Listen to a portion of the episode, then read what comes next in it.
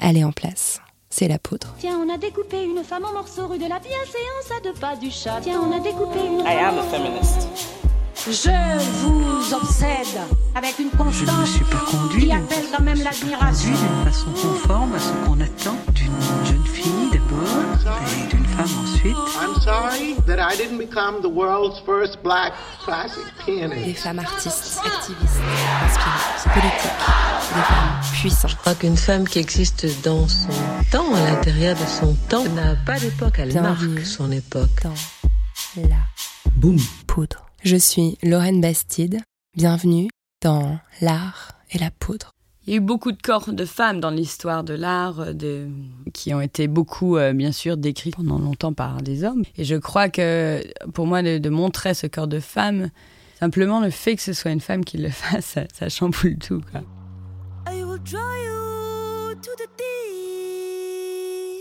L'art n'a pas de nation. L'art n'a pas de temps.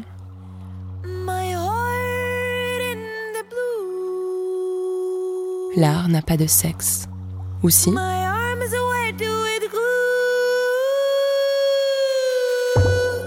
En mai, après l'ouverture de la biennale à Venise, l'eau s'est mise à monter. Je suis allée sur le toit du pavillon français. J'ai embarqué dans un bateau avec deux femmes. C'était Laure Prouveau, l'artiste, et Martha Kirzenbaum, la commissaire. Grande, lumineuse, musclée, invincible, belle.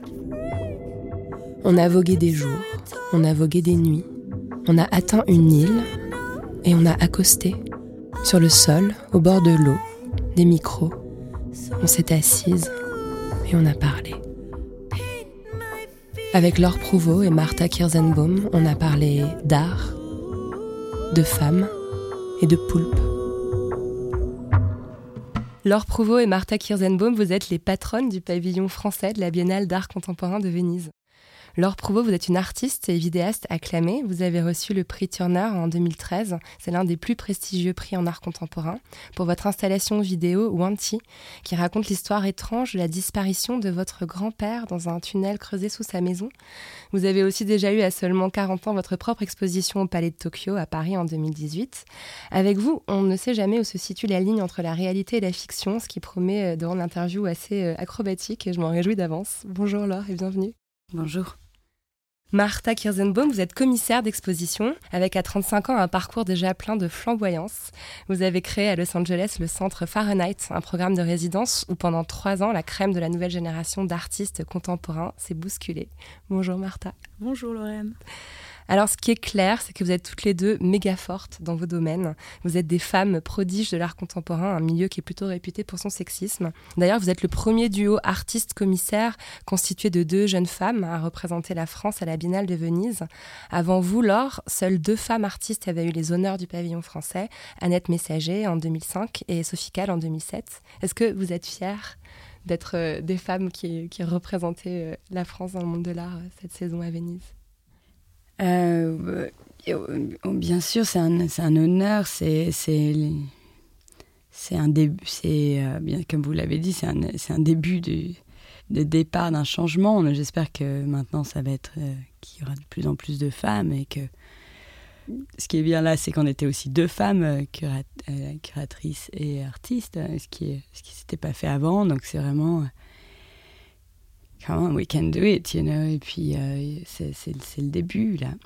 Je, je te laisse euh, répondre. Non, c'est vrai, c'est vrai que c'était un jo- euh, une joie et un honneur.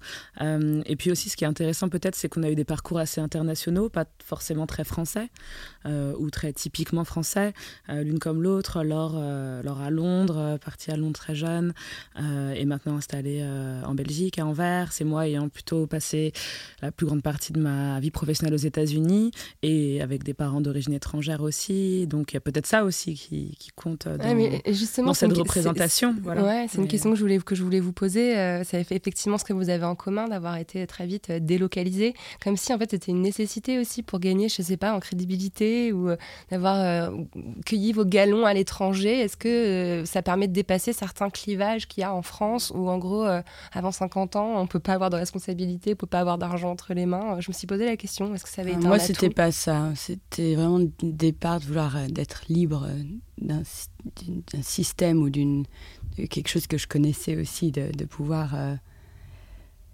un peu commencer de, à zéro quelque part. Et, et c'était pas c'était pas du tout conscient euh, au niveau euh, même de ma de, de- de mon physique avec mais c'était vraiment euh, partir pour pour euh, pour être libre un peu parce Ouais. que vu qu'on et, surtout d'arriver dans un système qu'on connaît pas. Donc euh, on le on questionne on on l'in- on l'invente on le euh, ici euh, on est beaucoup plus sensible à toutes les petites subtilités quand on revient quand on, est chez nous on- les petites choses nous énervent ou nous ou nous amusent ou et d'avoir cette distance pour moi c'était c'était un, un- un lieu une façon de créer quoi, beaucoup sur déjà les langues la langue hein, l'anglais que je parlais pas très bien en arrivant euh, Et maintenant que vous est- mélangez allègrement le français et oui, l'anglais. et que les deux, les deux se, se provoquent. euh, et c'est- et- et de, de regarder une langue avec distance, euh, sans-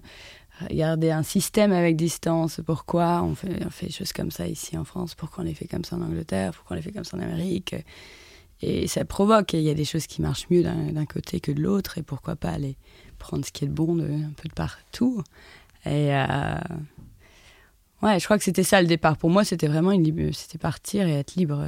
D'a- D'ailleurs, je vous ai entendu dans une interview juste après la remise du prix Turner en 2013 Ah dire oui. Je suis redevenue française. Ah oui. le fait que les projecteurs soient braqués sur vous d'un seul coup, bah, votre spécificité d'être une artiste française qui recevait Ah, D'un seul coup, c'était tout à propos de la nationalité. C'est fou, hein, c'est qui, marrant, qui est hein. quelque chose qui m'a jamais. euh, C'était pas quelque chose qui me, de, qui, me- à laquelle je pensais une seconde même. À Londres, c'est tellement international. On, on pense, bien sûr, j'ai un accent, bien sûr. euh, mais on se, on se provoque dans des points de vue, dans des points de vue culturels, dans des, mais c'est pas ma- la nationalité qui me dominait du tout, ma, ma façon de penser ou ma façon d'être avec l'autre. Et euh, oui, d'un seul coup, c'est ça. The Turner Price is French. Waouh. Là, C'est vraiment les petits coqs qui débarquent. Ouais, c'était tellement pas. euh, Et l'Angleterre m'avait d'une certaine façon vraiment euh, soutenu dans, dans mon travail, vu que j'ai grand, grandi mon travail artistique là-bas. Donc, euh, je, je dois autant à l'Angleterre qu'à la France, d'où je suis, comment je suis arrivée dans, mon dans ce que je fais. euh. D'ailleurs, c'est intéressant ce prix qui récompense indistinctement tout artiste vivant sur le territoire britannique sans se préoccuper de sa nationalité. Je Ouais, trouve que c'est aussi un geste un peu qui. Ou même les Anglais qui sont en dehors, de, qui habitent plus là-bas, ou Ouais. Euh, Tino Sega, je ne sais même pas s'il est anglais là-bas. Enfin, j'en sais rien. Oui, ça il efface un peu... les frontières. Quoi. Ouais, mais ça, c'est l'art euh, ne doit pas avoir de frontières. quoi. Pour moi, c'était un peu, enfin, c'est une chose. euh, ce qu'on a fait à Venise, bien sûr, c'est le pavillon français, tout ça, c'est c'est typiquement nationalistique, Ouais, on peut c'est pas ça. être plus. Et en même temps, euh, l'art, on, on ne veut, enfin, je- on veut parler de tout, quoi, de pas, pas, enfin, même si on veut parler de petites choses en parlant de tout, euh, euh, euh, c'est compliqué de montrer là-bas. Ouais, si peut-être qu'on peut expliquer euh, pour les auditeurs et auditrices qui connaissent pas forcément la Biennale de Venise à quoi ça ressemble. En fait, on est dans un grand jardin où il y a des pavillons qui datent du début du XXe siècle, donc qui sont des magnifiques euh, monuments un peu art déco avec des colonnades, des, des- des- des choses en marbre et qui portent chacune fièrement le nom de la nation qu'ils représentent. Donc, on a la Russie, la France, la Grande-Bretagne, l'Autriche, euh, côte à côte. Euh, Martha, quand on est choisi pour devenir commissaire du pavillon français, on se retrouve avec une mission qui est presque une mission de service public, quoi. Comment on accueille ce genre de, mission? Bah, c'est vrai que nous, euh, la première fois, je crois qu'on est allé à Venise toutes les, toutes les deux et quand on a, on a marché le long de cette allée, on s'est rendu compte qu'on était vraiment dans une sorte d'allée coloniale, quoi, Ouais. des grands pays, Ouais. euh, et qu'en fait, il y, avait- évidemment parce que ce, cette, euh, je dirais cette organisation spatiale euh, des pavillons reflète un monde qui n'existe plus, qui était le monde de son époque, où évidemment d'abord était l'Angleterre, la France, l'Allemagne, les États-Unis, la Russie, et puis ensuite l'Europe centrale, et puis encore plus bas peut-être quelques pays d'Afrique, plutôt voilà Égypte, je sais pas Brésil, en Amérique latine, et puis ensuite beaucoup de pays qui, qui ne sont même pas dans les Giardini. Et par exemple, cette année, c'est la Lituanie qui a reçu le, Lion d'Or et, qui n'était même pas dans les Giardini. Donc ça prouve bien qu'on est vraiment aussi dans une redistribution euh, des puissances et, puis des représentations. Et, ça, c'est quelque chose auquel je crois on a pensé aussi quand on a réfléchi à, aux hiérarchies d'entrée et de sortie du pavillon. On a voulu justement bloquer l'entrée principale et nos belles colonnes euh, de marbre rose et les, faire disparaître derrière un peu un nuage de brume et de, de fumée. Enfin, c'est de la brume en fait d'eau et, et, de faire euh, passer les, les visiteurs euh, par les côtés jusqu'à l'arrière du pavillon. Par Donc, il y avait un peu cette porte. volonté. La petite porte cachée du sous-sol, Mm. exactement, celle euh, qu'on n'aurait jamais regardée sinon. Ouais. Et je crois que c'est quelque chose qui intéressait Laure, euh, justement la marge, les coulisses, ce rapport entre les façades et les coulisses, le devant de la scène, l'arrière. Voilà, c'est une manière de repenser peut-être ces hiérarchies de cette manière. je crois. Mm. C'est intéressant. Mm. Alors, vous avez cassé la biennale, hein, on va quand même le dire, donc avec cette œuvre qui s'appelle Deep Sea Blue Surrounding You. Vous voyez ce bleu profond te fondre. C'est une œuvre tentaculaire euh, qu'on peut voir d'ailleurs jusqu'en novembre hein, au pavillon français si vous avez l'occasion de voyager à Venise. Moi, j'ai eu la chance de la voir de mes yeux à l'ouverture de la biennale en mai et mes yeux ont fondu euh, car vraiment, je ne peux, pas pour- je peux pas- je peux pas me l'expliquer, mais je me suis mise à sangloter puis à pleurer à chaudes larmes euh, dans cette, euh, devant ce film, la, la vidéo qui est vraiment la pièce centrale de l'œuvre. Je me rappelle, Martha, je suis tombée sur vous en sortant de la salle et j'étais tellement émue que je pouvais pas vous parler. Et vrai, apparemment, je c'est suis pas la seule que cette œuvre a, fait pleurer. Est-ce que euh, vous vous attendiez à susciter autant d'émotions? Holding on love Euh, Là. Pas moi. from fishes to mammals. Euh, je, enfin, je, on- c'est très dur de, de voir ce qu'on fait jusqu'au, jusqu'à, on est, on. I could die for this. une idée en tête de ce que j'avais envie de, de représenter, hein, vague au départ, Here we are, floating on the future past. dans cette euh, mer agitée de notre temps et euh, Enfin, c'est très très dur, je trouve, de, de- quand on vient de finir quelque chose, de se rendre compte de, de ce que ce qu'elle produit et, et si elle si elle euh, si elle a bien traduit. une- enfin, pour moi, mon travail, c'est de la traduction d'émotions à tout niveau, enfin, ou de la mis, de la mis, d'être mis, mistranslating. de la- comment on dirait ça? Une mauvaise traduction, une oui, traduction non littérale, Ouais, non littérale, ouais, plus que. Et euh, et comment comment et après, ça, il faut, faut le faire bien. Et, euh, et traduire une émotion, c'est difficile, et de bien la traduire. Et, et on sait, je ne sais jamais si l'œuvre euh, a, réussi à, traduire ce que je voulais.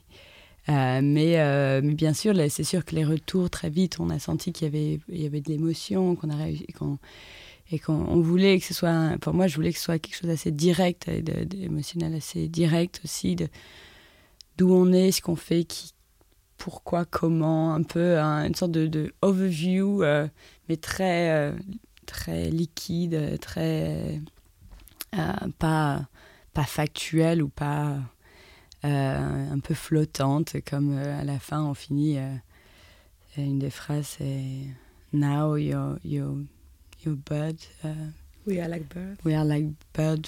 that belong to no that belong to no nation. So, donc, bien sûr, parce que le contexte est tellement autour de cette idée de nation, de représentation, qui est un sujet très intéressant hein, et qui est, qui est, c'est, c'est, c'est fantastique pour un artiste de, de se de se tenir à ce sujet et de, de le questionner parce qu'il est très très présent dans nos vies de plus en plus avec ses frontières très difficiles, avec l'immigration, avec euh, et euh, bien sûr c'est un idéal qu'on qu'on puisse euh, qu'il n'y ait plus de plus de frontières, qu'il n'y ait plus de qu'il y ait des cultures mais pas forcément des nations. Enfin j'en sais rien. euh, ait- Donc c'est mais c'était beau que la France me, et soit derrière nous à nous soutenir pour parler de tout ça et de pas du tout diriger le travail ou au contraire euh, vraiment un vrai soutien. On a eu un soutien euh, fantastique pour, euh, pour pouvoir le faire. quoi. Donc euh, c- c- c'était beau.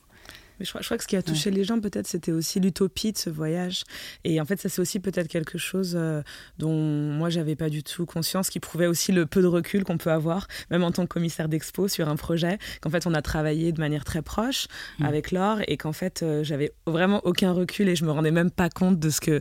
Enfin, aucune idée que ça pouvait effectivement susciter autant d'émotions. Mais aussi, je, ouais, voilà, ce que je disais, c'était ça. C'était ça, peut-être ce, cette, euh, cette épopée, euh, finalement, qui aurait pu rester peut-être même française, pas touchée forcément universellement. Et je crois qu'il y avait juste cette idée d'un groupe comme ça, intergénérationnel, interculturel, qui vivait ensemble. Et je crois qu'il y a, peut-être ce besoin de, de réinvestir nos vies avec du lien humain, en fait. hein. Mm. On, on pensait souvent, enfin, moi, j'ai beaucoup pensé à, à Zygmunt Bauman pendant ce projet et à, la, à son, un peu son concept de modernité liquide euh, et liquidité moderne. Enfin, dans les, en français en anglais, ça, ça a les deux sens.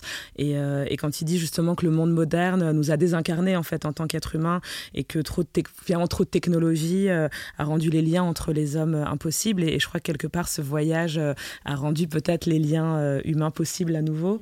Et j'ai l'impression que c'est cette utopie du vivre ensemble qui a beaucoup porté en fait le, Ouais. le projet, je crois. Complètement. Après, il y a aussi, enfin, vous parlez de Martha, vous parlez de, de l'élément liquide, vous avez parlé de flotter. L'or, moi j'ai l'impression que c'est aussi cette eau qui m'a fait pleurer. Enfin, cette omniprésence de l'eau, euh, qu'elle soit euh, issue de la nature ou issue des corps, ou, euh, ou, euh, l'espèce de, de côté un peu visqueux de certains éléments, notamment ce poulpe euh, qui est, qui est présent et qui brille pendant tout le film. J'ai l'impression que c'était comme une espèce de convocation un peu subliminale de mes larmes aussi, comme si on Mhm. voulait euh, rajouter de l'eau euh, à ce film qui est lui-même effectivement très aqueux, très liquide.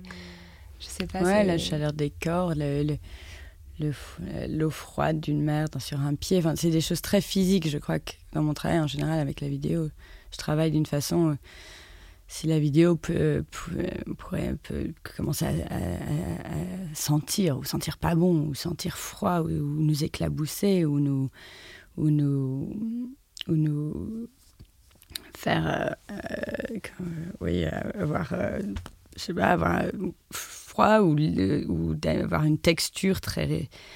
Souvent, je, travaille, je veux que ce soit un film qui soit rugueux, par exemple, ou un film qui soit euh, euh, liquide. Ou et donc, c'est un- concept abstrait, mais comment, avec des images aussi capturées de la vie de tous les jours, des personnages qu'on a rencontrés, de notre aventure de, Nanterre à, à Roubaix, au Palais Idéal et tout ça, euh, jusqu'à notre arrivée euh, ici à Paris. Je reviens tout juste en petit cas de vin euh, de Venise. J'ai amarré mon, mon petit bateau là, en bas, là, sur la Seine. Donc c'est pour ça que je suis un peu rouge Vous écarlate. avez encore mais- vos bottes aux pieds d'ailleurs. Ouais. Et j'ai les, les- la police euh, maritime qui me le tient parce qu'ils sont pas très contents. Bah, on va remonter un tout petit peu en arrière pour essayer de comprendre vos parcours. Donc, Laure Provost, vous avez grandi euh, dans le nord de la France, à, Croix, près de Roubaix. C'était comment de grandir euh, dans ce coin-là? Euh, j'ai grandi dans. J'ai grandi en fait dans, beaucoup de verdure. Donc ça c'était. Mais assez isolé du monde. J'ai eu beaucoup de temps euh, pour moi. Euh, euh, c'était comment? C'était c'était avec des parents qui nous aimaient, qui m'ont soutenu. Après, j'avais j'avais des difficultés un petit peu vis-à-vis du système scolaire et tout ça, ce qui me qui me ça me provoquait.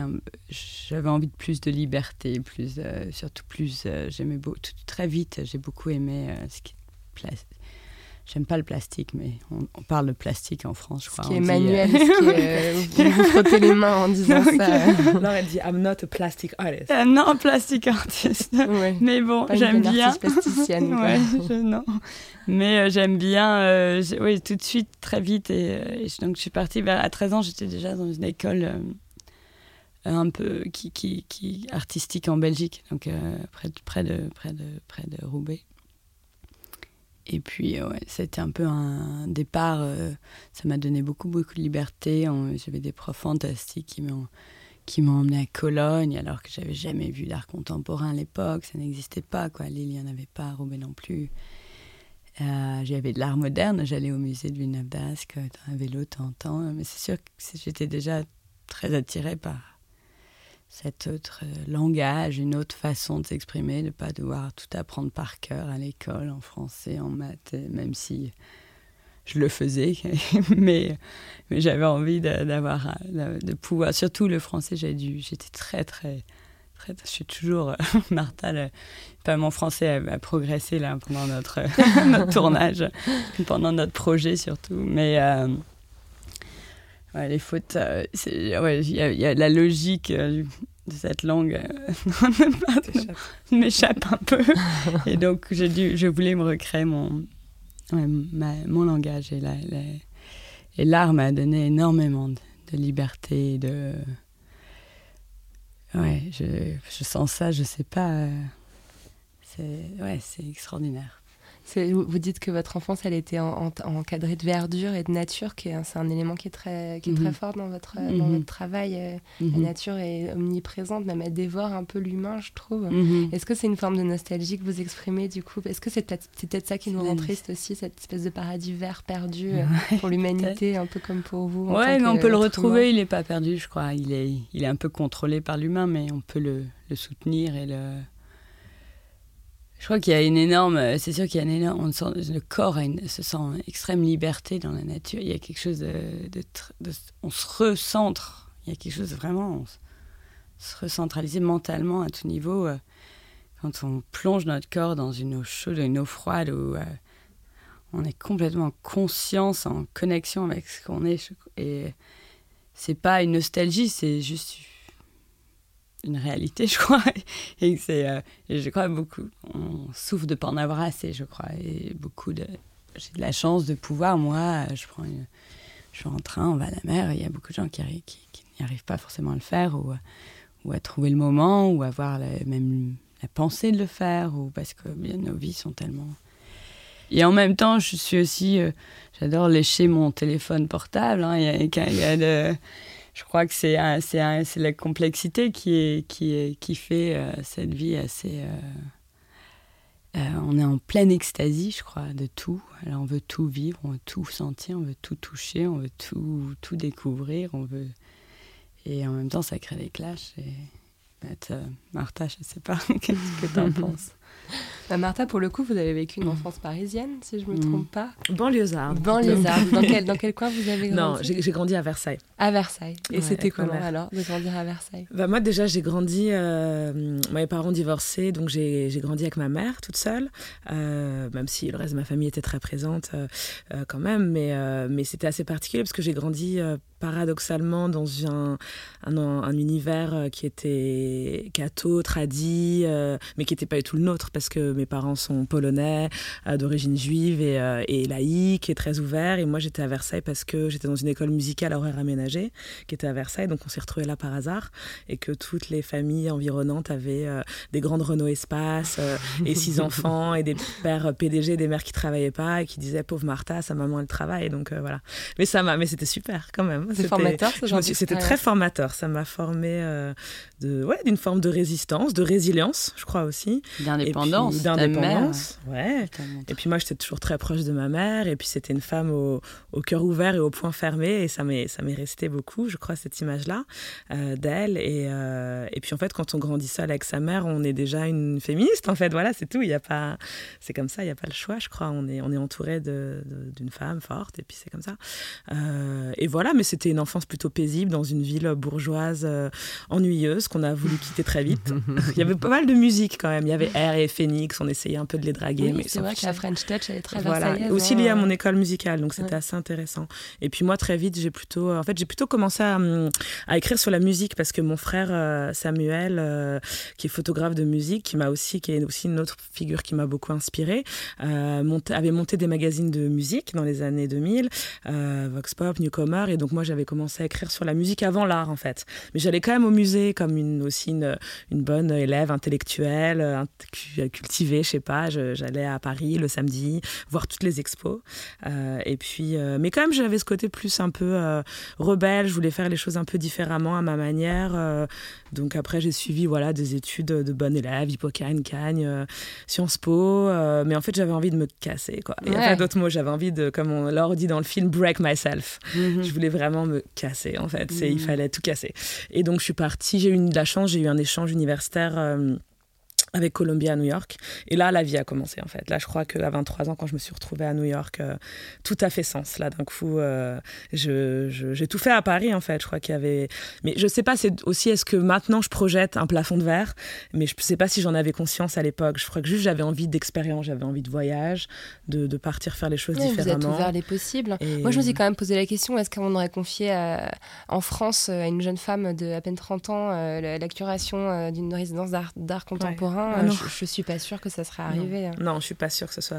Non, vous avez aussi donné, euh, enfin, permis d'ouvrir vos ailes en, allant là-bas. Voilà, donc un peu comme Laure parlait de liberté, c'est vrai que c'est ça. C'est aussi euh, peut-être que c'est la culture anglo-saxonne qui nous donne cette liberté, qui peut-être met moins en, tension les hommes et les femmes. En tout cas, il y a plus de femmes à la tête d'institutions culturelles aux États-Unis. Moi, j'ai travaillé par exemple au New Museum à New York, qui était dirigé par une femme, et c'est vrai que j'avais pas eu de modèle féminin dans, dans cette carrière-là de, commissaire d'expo et j'en ai toujours pas vraiment en France, pour être tout à fait honnête. Mais c'est pas grave parce que ça permet, si on n'a pas de maître, bon, on est bien, on peut, on peut tout de suite faire les choses à sa manière. Mais c'est aussi que je me sentais bien aux États-Unis, je me sentais bien à New York. Puis après, ça a été Los Angeles où je me sentais même encore mieux. Et en fait, c'est aussi euh, de fil en aiguille. En fait, la vie, elle vous porte quelque part. Donc, elle vous ramène, elle vous amène. C'est un peu comme une vague, en fait. Elle vous emporte, elle vous ramène et, et rien n'est décidé. par exemple, moi, je, quand je suis rentrée de Los Angeles, je pensais que j'allais repartir. Et puis, Laure m'a appelé pour euh, pour m'inviter à être, euh, à être sa commissaire euh, à la Biennale. Et donc, du coup, je suis restée à Paris. Et voilà, et c'est vraiment aussi tout ça qui se construit, en fait. Euh, on se construit, on construit ça, évidemment, sa carrière, ses expériences, mais, mais c'est soi qu'on construit avec les autres. Et, et moi, je crois beaucoup aussi à la notion de... Hum, de, de famille, de communauté et de génération. Et j'aime cette idée qu'on puisse grandir ensemble. Et, j'espère que, par exemple, quand on aura 70 ans, alors et moi, on fera un projet ensemble euh, parce qu'on aura, on aura grandi et vieilli ensemble. Et puis avec d'autres artistes aussi. Hein. Euh, voilà, moi, je viendrai faire un article dessus. Exactement. on ira avec Lorraine, on se, on se remémorera ce beau podcast. Pour moi, c'est important cet aspect-là. Et c'est vrai que c'est aussi souvent des femmes qui nourrissent ça, mais, mais pas que de nouveau. Il n'y a pas. Euh, moi, je veux pas non plus faire un tracer un, trait de dire euh, non non mais les hommes c'est là et les femmes c'est là. C'est pas ça c'est aussi des sensibilités je crois qu'on mais vous avez euh, vous avez étudié en cultural studies euh, aussi à New York et c'est aussi s'accorder à la fois la, la, possibilité de parler d'identité de mm. dire voilà je suis une femme. Vous par exemple vous dites souvent je suis la petite fille d'immigrés polonais. La fille même. la fille pardon. La fille d'immigrés polonais c'est quelque chose que vous revendiquez aussi. Et il y a et dans les cultural studies, il y a cette idée aussi de l'identité peut être mm. revendiquée, elle peut aussi être rejetée. Enfin, on peut jouer avec, alors qu'en France, on est à un stade où déjà l'identité même a peine à être nommée. On est tous égaux, on est tous pareils, il n'y a pas de genre, il n'y a pas de race. Et ça, définitivement, le fait d'être, d'avoir étudié aux États-Unis m'a appris ça aussi, d'avoir pu euh, lire, euh, euh, lire des choses de Béatrice Spivak, de Judith Butler, qu'on ne lisait pas forcément en France. ça m'a ouvert aussi des des portes. quelque part, je cherchais quelque chose parce que peut-être justement j'avais grandi en France avec un, un nom étranger, une mère euh, célibataire et que c'était pas un modèle, un canon euh, euh, évident comme ça là où moi j'avais grandi et, quelque part ça a donné des, ça a mis des mots sur mes questionnements et ça a donné peut-être des réponses à, des voilà des choses que je cherchais. et ça conscience, d'être conscient d'où on vient et, et où on va. Et c'est vrai qu'aussi ce projet, je crois que la manière peut-être dont, dont Laure aussi a voulu, voulu traiter la question de représentation, je crois qu'on s'est retrouvé aussi quelque part là-dessus, avec ces parcours-là, avec euh, sans que la question de l'identité ou de l'origine devienne centrale, parce que le projet c'est un voyage, c'est pas une euh, voilà, c'est on parle pas de euh, qui voilà de, de, qu'est-ce que la France. Euh, c'est pas c'est pas aussi littéral que ça. C'est beaucoup plus poétique et utopique. mais, mais je crois qu'on parlait de, on, partait justement de, de, de ça, de comment euh, la manière dont nous nous-mêmes on a peut-être été décalés dans nos biographies à, inspirer cette réflexion aussi sur sur la France. Mais par exemple, je disais et je, je sens que quand on a fait cette inauguration avec le ministre au pavillon français, c'était un moment très fort, très émouvant. On avait nos parents dans la l'Assemblée, on avait nos amis, etc. Et, et moi, je pensais, j'avais envie de dire, ce qui a inspiré ce projet, c'est la France, c'est-à-dire nous tous. Et je sais pas, c'est sorti comme ça. Après, je me dis, nous tous, mais c'est vrai, nous tous, c'est aussi des gens, pas que jeunes, mais aussi âgés, des gens d'origine étrangère. Je sais pas, ils sont là dans le projet, mais aussi, voilà, des femmes, des hommes, voilà, qu'on ait, qu'on ait cette, cette, cette communauté et qu'on vit ensemble, en fait. I think we should melt into each other, comme ces putains de cellules. We should be a giant octopus. Before we go, we should commit a crime. Kiss this guy. D'ailleurs, il a beaucoup insisté dans le discours, hein, le ministre Franck Rister, sur le fait que vous aviez une formation à l'étranger. On avait presque l'impression qu'il le déplorait un tout petit peu, ou je sais pas, je trouvais que c'était très. un peu lourd dans sa façon de formuler les choses. euh.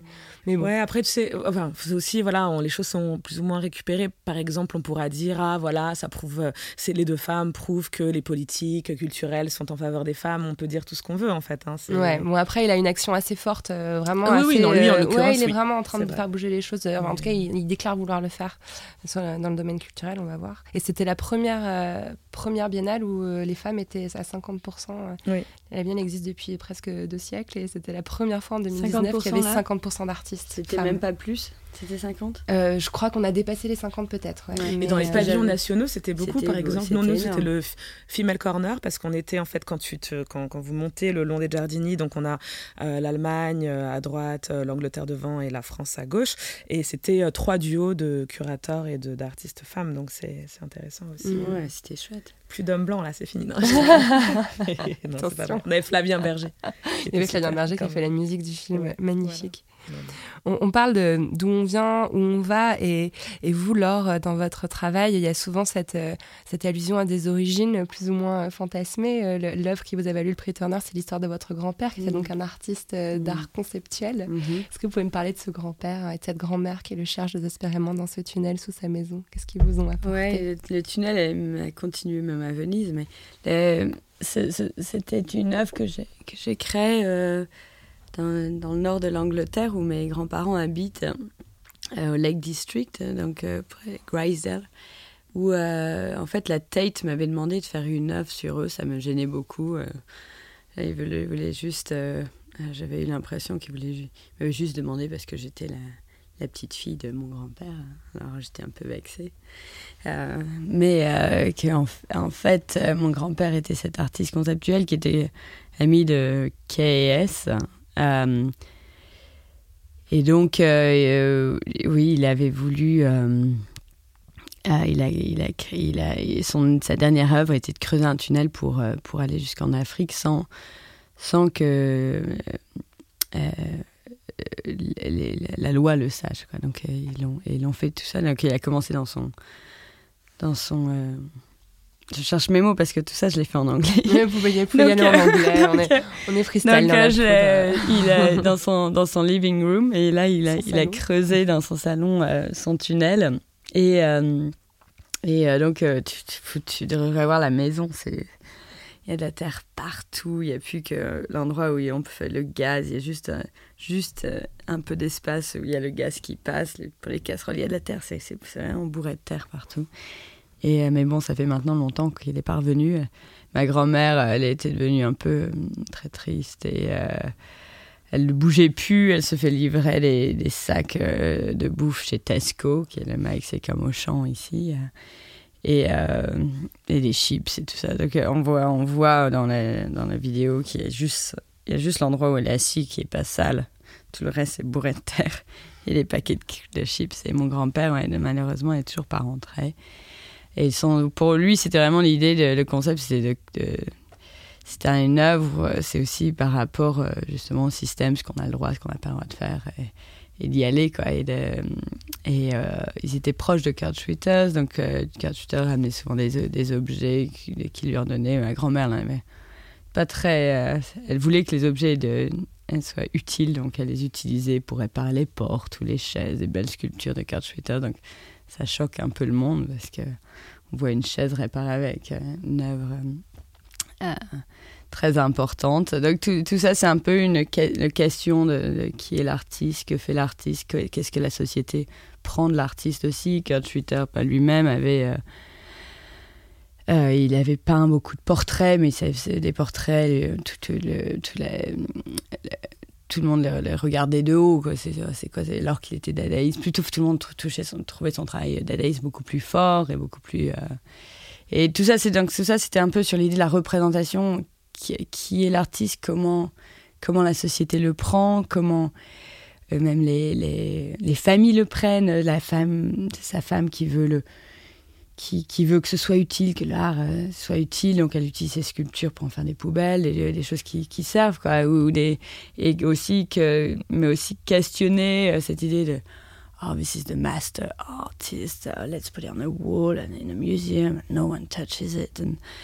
il y a tout ce côté où euh, repositionner un peu l'art dans la vie aussi. Désacraliser un peu. Oui, la, la, la requête, si et s'il était dans la vie, mais moi dans beaucoup des œuvres euh, mon œuvre est aussi bien dans le musée que dehors. Dès qu'on sort, elle a autant d'importance que ce qu'on a vécu dedans.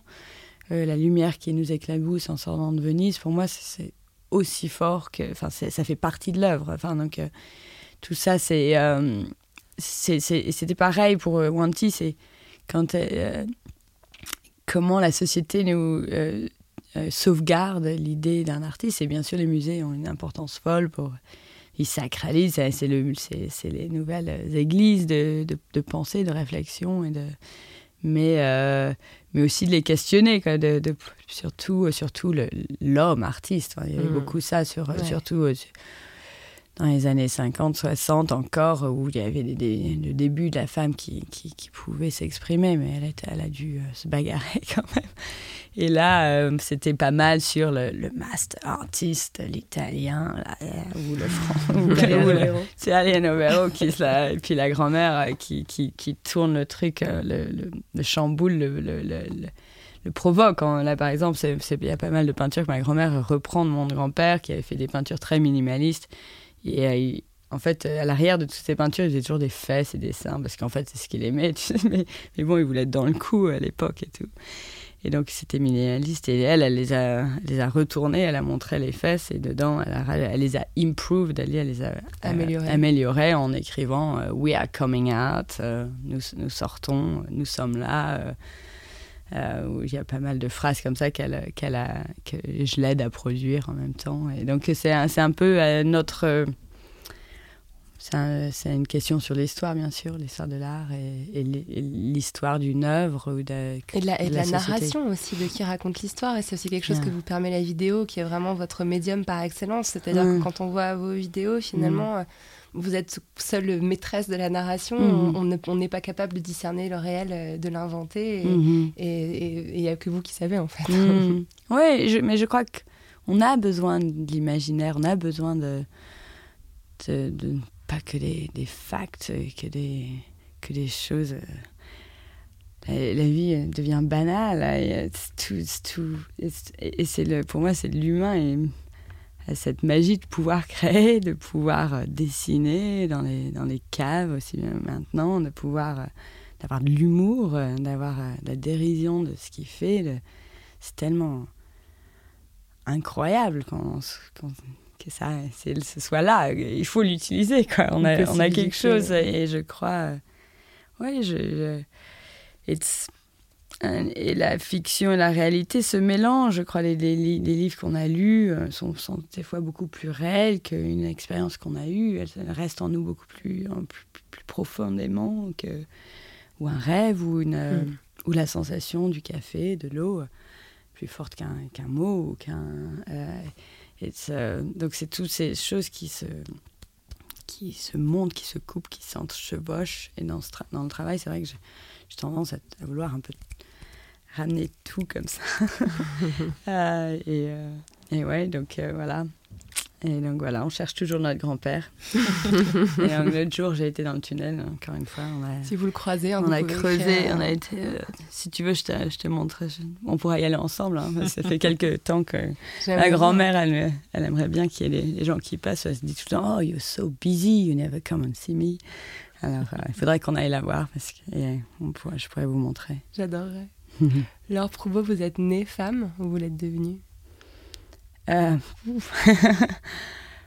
je, non, je complète. Euh, Euh, je suis née femme, mais sans y penser, quoi. Ça n'a pas été mon choix déjà. Et puis, oui, je... Non, mais j'ai eu deux frères. C'était assez très égalitaire dans, chez moi, dans la façon dont j'ai grandi. C'était... chacun trouvait sa voie sans... La, femme. Je, je crois que j'en suis pas trop rendu compte. D'ailleurs, je suis pas très féminine. Enfin, je suis pas. je, je mets pas beaucoup de poudre. mais euh, mais j'en, lance. Hein. Et vous, Martha, comment vous répondriez à cette question? Bah, moi, je dirais, moi je, je pense les deux, en fait. Parce que, parce que oui, bien sûr, on n'est pas femme, on le devient, mais, euh, mais en fait, on est quand même femme. Justement, ce qui est, ce qui est assez drôle, c'est que peut-être on, est femme, et ça, c'est tout le côté négatif d'être une femme. C'est malheureusement, on est né une femme, et donc on n'a peut-être pas pu faire ça. On a dû faire ça, on a dû être ça, on a dû être trop poudré, on n'a pas pu euh, diriger un centre d'art euh, à 25 ans. Mais en fait, comme on est devenu une femme, bah, on, a, on, a, on jeté la poudre au visage de notre voisin, quoi. Thank you.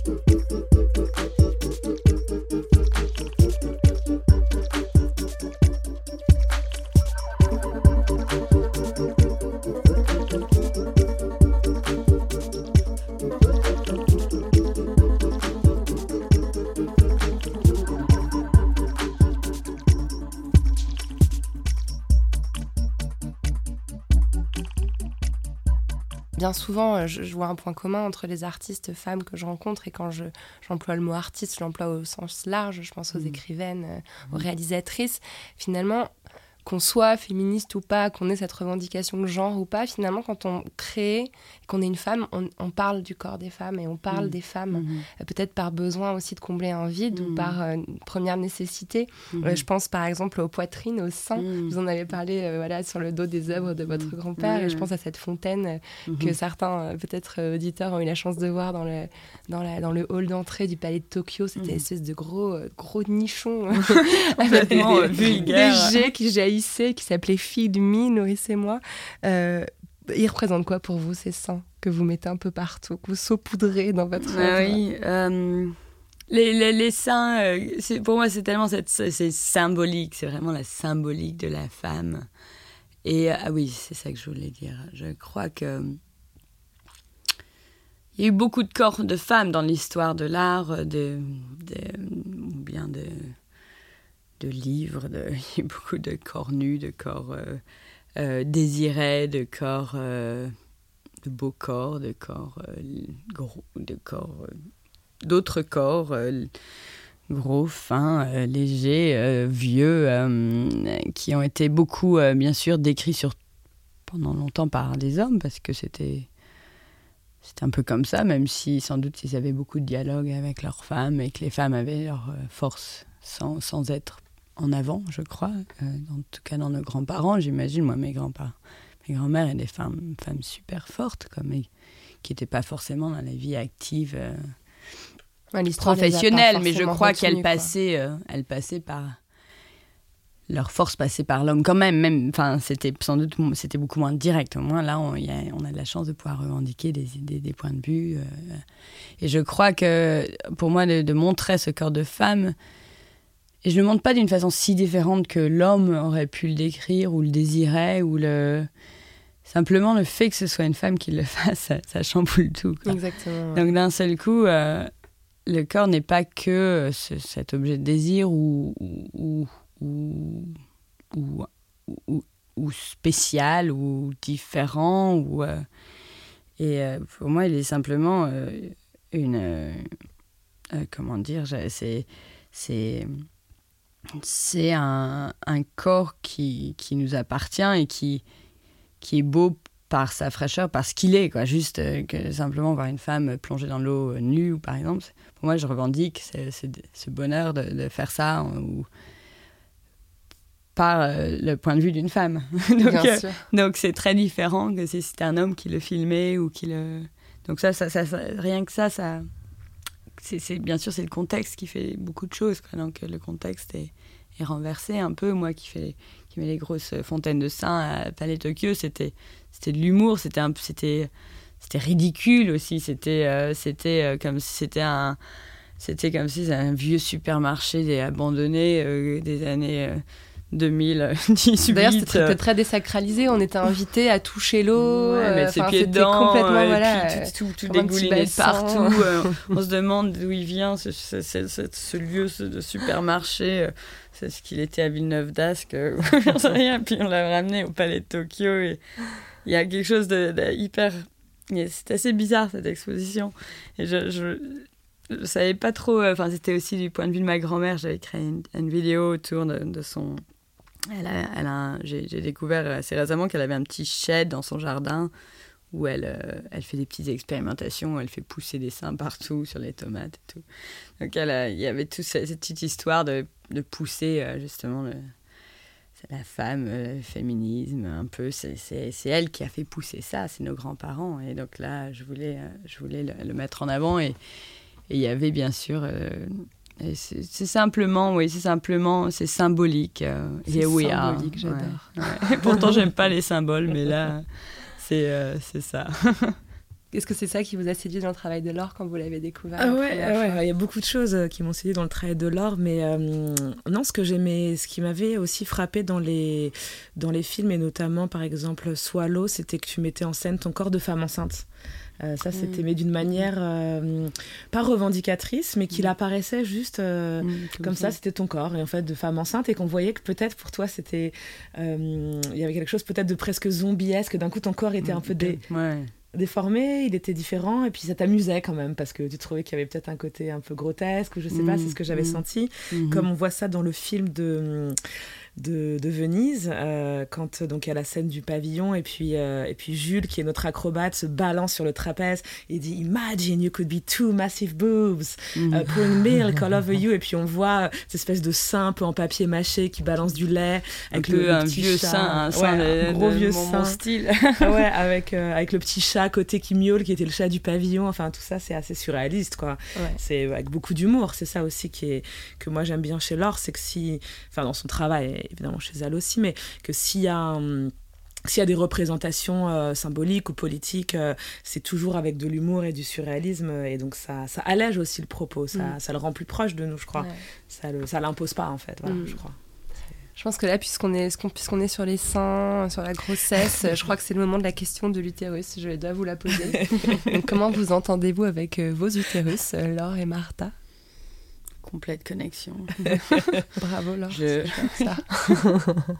je... Moi je pensais euh, complète connexion évidente, mais aussi je, je pensais euh, à, vous Lorraine et à, votre euh, interview avec Gloria Steinem et je disais quelque chose sur elle où elle avec ses copines, alors que ses copines féministes de les, des années 60 américaines à Berkeley, elle mettait des, des boucles d'oreilles en forme de stérilet. Ah. Et, et j'adore cette image et en fait depuis, depuis quelques jours j'ai lu ça, je sais plus où, et je me suis dit que je trouvais que c'était formidable de faire des boucles d'oreilles en forme de stérilet et qu'il fallait remettre ça euh, au goût du jour. On peut littéralement prendre un vrai stérilet d'ailleurs, ajouter un petit crochet. Je pense que Mais c'est ce qu'elle faisait en fait. Hein. parfait. Hein. C'est ce qu'elle faisait. Ok, on va lancer ça. Un produit dérivé de la poudre. Il y a un autre geste que je trouve très féministe et qui d'ailleurs ressemble à, je vais aller dire, euh, ce que j'ai fait avec ce podcast, c'est que c'est toujours votre voix qui commente les vidéos. Laure, on vous voit pas vraiment apparaître à l'image dans vos mm. vidéos, parfois de façon un peu subliminale. Mm-hmm. Mais, euh, mais par contre, votre voix est omniprésente. Vous mettez mm. les mots, vous vous appropriez entièrement la narration. Mm-hmm. Et pour moi, c'est un geste aussi de prise de pouvoir. Mm-hmm. C'est-à-dire, euh, c'est vous qui décidez quoi, ce qui va être dit sur votre travail. Bah, comme nous, là, on a ces, trois voix euh, qui, qui, se provoquent l'une l'autre. Je crois que euh, ouais, ma, ma, ma, voix était quelque chose de. juste c'était quelque chose de très pratique, vu qu'elle est toujours là. elle, se elle part pas. si elle est partie le lendemain de la fête, hein, ouais. famille, on allait pas. oui, j'avais monté le film. le film était monté, c'était pas grave, mais elle est, elle est très pratique et puis elle peut, je peux la travailler, je peux la moduler, euh, je peux. Pour moi, c'est une matière comme une autre, en fait. Ça pourrait être de la terre ou de la. Euh, ou euh, la tapisserie, c'est une matière que j'utilise parce qu'elle est. parce qu'elle est là et puis parce qu'elle, bien sûr, le, le, son, le son et la voix, c'est quelque chose que je travaille beaucoup parce que c'est quelque chose. Je travaille sans, sans, doute plus sur le son, on, on l'a bien vu, mais avec Martin, on a vraiment travaillé. C'était vraiment un travail d'équipe.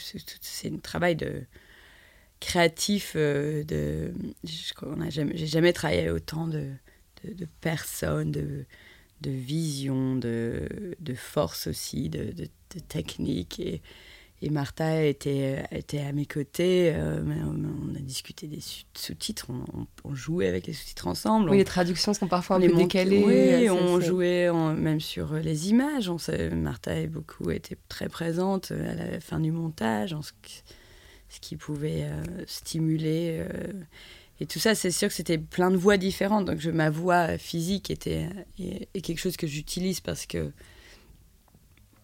parce qu'elle est, euh, comme je disais, pratique et aussi il y a quelque chose de très subconscient de, du narrateur qui est là derrière, mais qui, qui dirige le mouvement de, de, pensée et le, le, mouvement de sensation.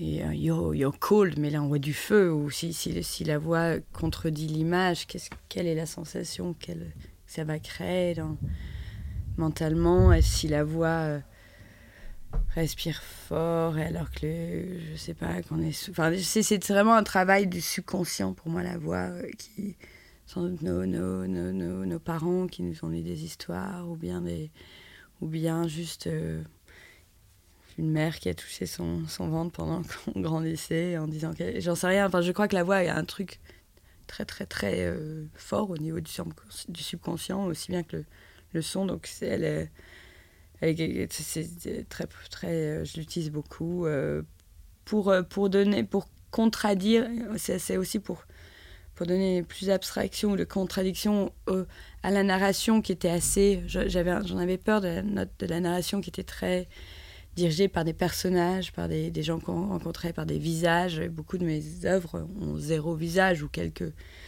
personnes que, que je filme par hasard dans la rue ou mais, mais moins suivre des personnages comme on l'a fait là et donc je voulais que la voile elle nous ramène à de la texture en fait pas juste au, au caractère des personnes mais aux sensations euh, à toutes les autres sensations texture euh, audible euh, euh, des, sens euh, tout, euh, des odeurs et tout ça c'est comme c'est comme le fil aussi hein, qui nous guide mmh. parce que le, le, mmh. le, le, film il est très foisonnant mmh. euh, comme vous l'avez rappelé il y a beaucoup de personnages on a une douzaine je crois on suit le road trip de plein de personnages à travers la France mais effectivement cette voix qui est toujours la même elle permet de garder le fil et peut-être qu'elle murmure ou qu'elle crie ça, on, on, je sais ouais, pas ouais. il y a quelque et chose puis elle peut dire ah euh, ouais, on a on a marché pendant euh pendant 40, euh, pendant 40 jours, on est nous voilà arrivés et j'ai pas besoin de filmer 40 jours de marche.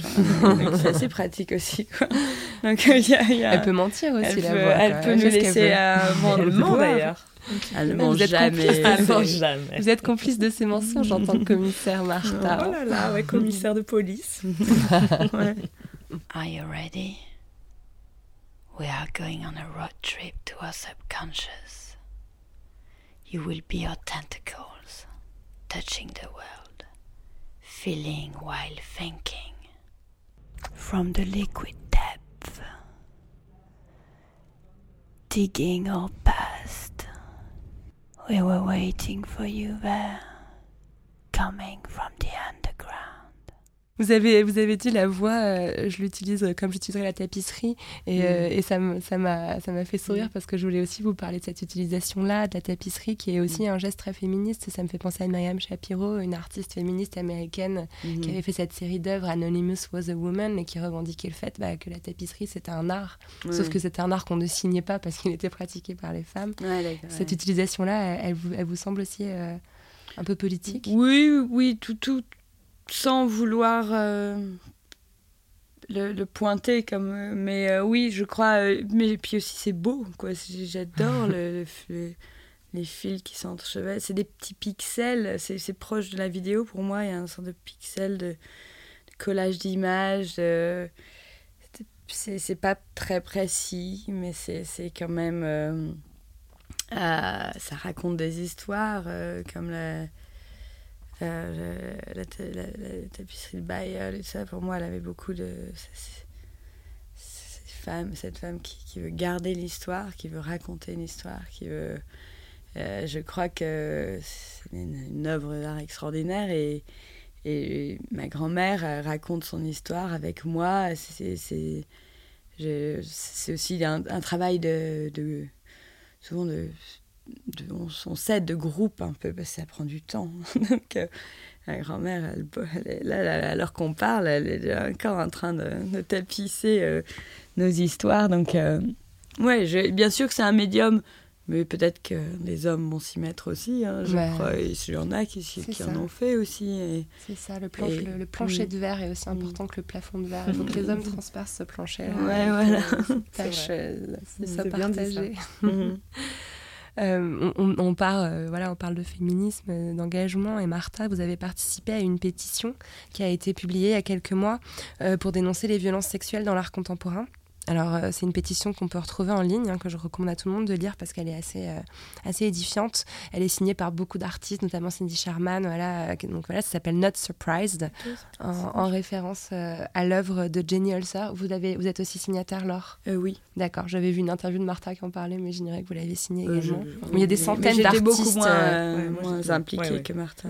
Il y a des centaines d'artistes, critiques, curatrices, galéristes euh, qui dénoncent euh, les attouchements, le harcèlement, les menaces, mais aussi euh, le mépris, l'humiliation que les femmes peuvent subir dans l'art contemporain, qui est un monde très souvent dominé par les hommes. Ça vous a fait du bien signer cette pétition et d'accompagner sa sortie, Martha? Oui, c'était bon, c'était il y a déjà euh, il y a peut-être un an et demi, mais de toute façon c'était dans le sillage plus ou moins. Ouais. Oh, oui, oui, oh, c'était dans le sillage de, de MeToo évidemment aux États-Unis. Et puis euh, je crois qu'il y a eu euh, le milieu du cinéma qui s'était mobilisé. Et puis un jour, je me, un matin, je me réveille et puis j'allume WhatsApp et puis là, je vois 45 notifications de d'amis, collègues euh, américaines, européennes, latino-américaines. C'était vraiment parti de là. New York, LA, je pense Berlin, Paris et puis euh, Mexico, il y avait quand même un, un, gros noyau.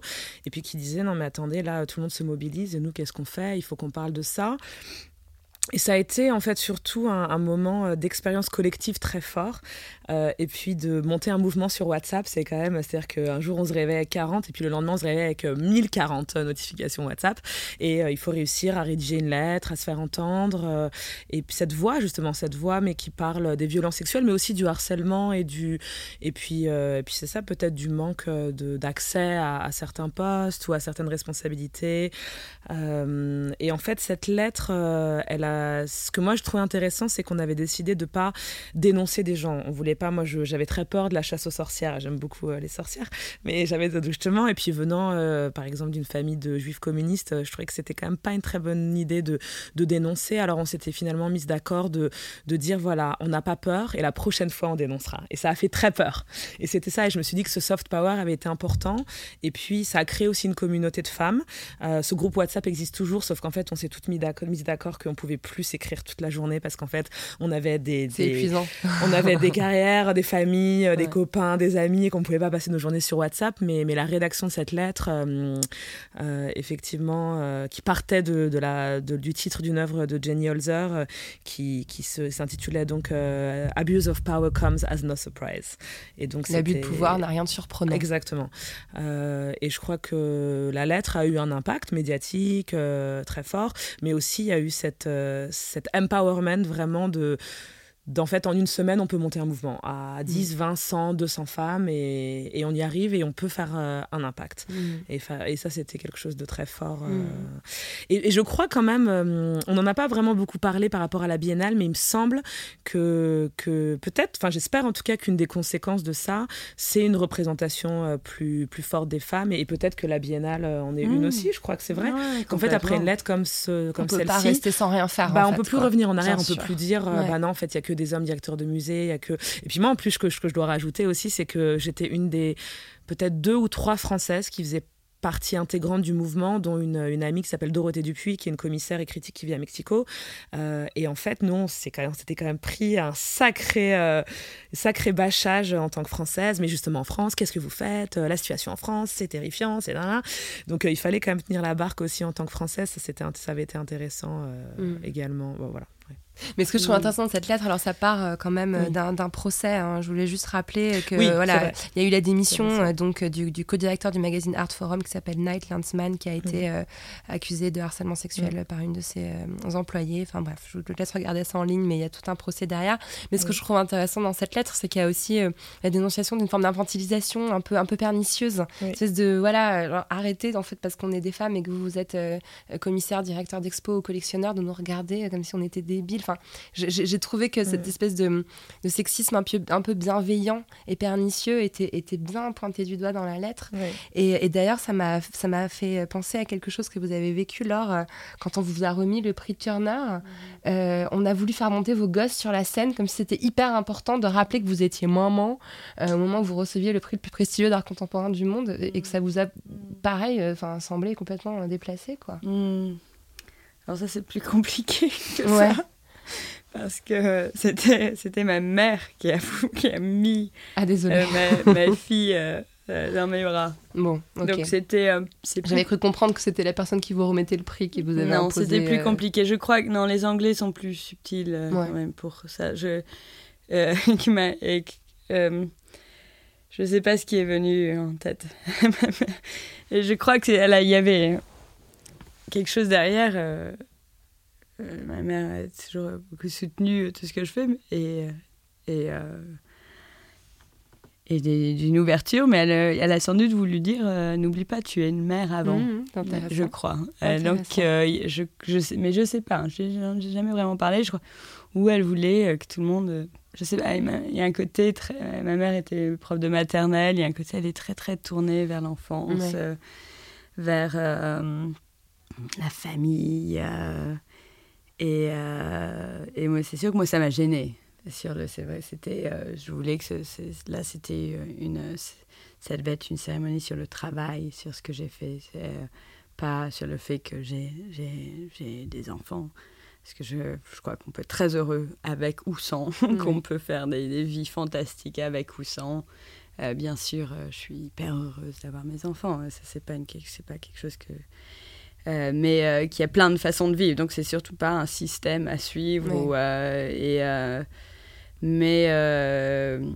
voilà, ça c'était pas. En fait, c'est sûr que ça peut être vu de ce point de vue. Ça, c'était en tout cas pas la société qui a. C'était la société très proche, ma société, D'accord. ma mini-société parfois, le, qui, parfois, qui a créé. c'est- bien sûr, après la presse a sauté dessus parce que c'était. Ouais, une femme qui a des enfants mignon, qui peut le faire. euh, Ça, ça a Mhm. été très, très euh, utilisé et. euh, et revendiqué et euh, c'est compliqué il y a des, des moments il y a, il y a- il y a aussi il n'y a pas que du mauvais dedans parce que je crois qu'il y a beaucoup de femmes qui pensaient qui, qui pensent toujours qu'ils peuvent pas être artistes et avoir une famille euh, qui ne s'en sortiraient pas. Il y a eu en tout cas tout un je crois que je suis dans une des premières générations on se dit on peut y arriver quoi. Alors qu'avant il y a eu plein plein de femmes artistes extraordinaires mais qui n'avaient pas de famille parce qu'elles se disaient aussi euh, je peux pas être au même niveau qu'un homme si j'ai une famille en plus. Et, les hommes aussi soutenaient beaucoup moins euh, moi, Nick qui, avec qui euh, je fais ma vie il est un soutien extraordinaire. On est on est complètement égal dans nos choix de vie dans nos, on se soutient quand chacun son tour on prend et donc ça il y avait sans doute quelque chose aussi de positif dedans et je, vois beaucoup d'amis artistes qui ont des enfants maintenant, qui, qui, peuvent faire les deux. On peut. Euh, et en France, je crois que c'est. Il y a quand même pas mal de bonnes crèches de soutien. En Angleterre, c'est plus dur. On doit payer très très cher la crèche. Il y a, il y a, il y a du. tout n'est pas mauvais. Dans, dans certains. il faut trouver les, bonnes, les bons équilibres. Je crois que c'est bien sûr au niveau. Je crois. euh, paroles et points de vue. Là, ici en France, on a encore beaucoup de travail, comme tu dis, euh, à, faire. Et euh, il y a des côtés très macho encore. Moi, j'ai senti très très fort dans les expos que je fais ici. euh, Il y a encore beaucoup, c'est comme si on devrait être à la cuisine. C'est très très désagréable. J'ai beaucoup moins senti euh, en, en Angleterre. Il y a beaucoup, enfin, je sais, c'est beaucoup. Enfin, on le sent moins. Par contre, il y a des problèmes euh, de société où les crèches sont très très chères. Donc forcément, les, les femmes euh, lâchent le- leur boulot. Il faut être assez privilégié pour pouvoir avoir oui, oui, qui donc nous euh, moi j'ai pas mal d'artistes, ouais. d'amis qui ont dû lâcher leur, faire ce qu'ils aimaient pour s'occuper des enfants. Mm. En tout cas, les 3-4 premières années avant qu'ils aillent à l'école. Mm. Donc, il y, a, y a du boulot des, des différents Mm. niveaux à différents endroits. En tout cas, je trouve ça intéressant parce que finalement, là, ce que vous soulevez, c'est un paradoxe. C'est-à-dire que vous aimeriez, vous aimeriez bien ne pas avoir parlé du fait que vous êtes mère et de vos enfants, et en même temps, il y a un problème à formuler. Ouais, tout à l'heure, quand on disait on aimerait bien ne pas avoir à faire des émissions 100% femmes, et pourtant, Mm. il y a bien un moment donné où il faut, euh, où il Bien faut soulever sûr. le problème. Et, euh. Et puis, il faut, le, il faut, il faut le, le- se soutenir pour que, parce que là, on ne parle que du- d'un petit monde très western. euh, L'Europe, euh, qui, euh, dès qu'on sort de l'Europe, c'est dix fois pire, quoi. Enfin, donc c'est pour ça qu'on doit, on doit, on doit se soutenir et, sout- et ouvrir les portes le plus, le plus possible, je crois. Mhm. là. Mhm. Euh, je vais vous demander à, à toutes les deux si vous avez accès à votre chambre à vous. Tu, tu, tu veux dire un, un lieu qui nous est... Ouais, un, un lieu rien qu'à toi. Euh, euh, peut-être quand euh, peut-être quand j'allume euh, ma caméra ou bien quand je suis au studio c'est des moments où je suis complètement ah ouais. Mais sinon les lieux sont assez ouverts j'ai pas de ouais je crois que c'est, c'est, c'est- le studio est sans doute un lieu où je- j'ai de quoi c'est vraiment je crois que c'est le moment c'est une chambre où je peux créer en fait. C'est le moment où je suis euh, quand je peux créer.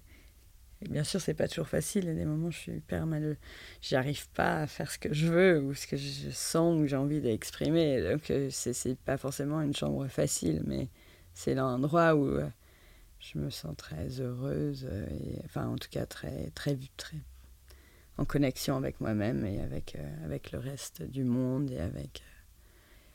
euh, ouais. Martha? Alors moi, c'est c'est amusant parce que je pensais à ça. euh, parce qu'en fait, là, j'ai j'ai un, un, un appartement qui est assez haut de plafond. euh, et, euh, et en fait, il y a une chambre qui est cachée en haut et euh, qui est fermée. Et donc, à chaque fois que quelqu'un arrive chez moi, donc regarde et puis voit cette chambre en haut là qui est toute fermée et donc je me suis dit euh, bon puisque la chambre à moi c'est déjà tout l'appartement donc moi je rigole et je dis que c'est justement la chambre de mes amants cachés euh, de barbe bleue euh. mais oui bien sûr euh, bien sûr j'ai ma chambre à moi et, et, et ma chambre à moi elle a elle a beaucoup de vinyles, et notamment des vinyles de musique iranienne et de cette chanteuse gougouche que j'adore. Et, et dès que je rentre chez moi, je mets un vinyle et je sais que je suis chez moi. Waouh Et, et c'est à l'intérieur de moi, voilà. à l'intérieur de, de mon octopus à moi.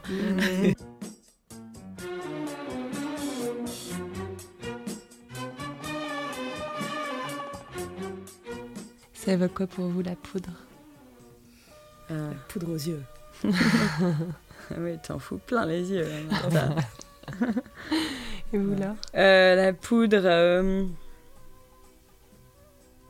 un nuage de, de poudre bleue, euh, de fumée, de. Peut-être un truc assez. quelque chose d'assez abstrait. Hmm.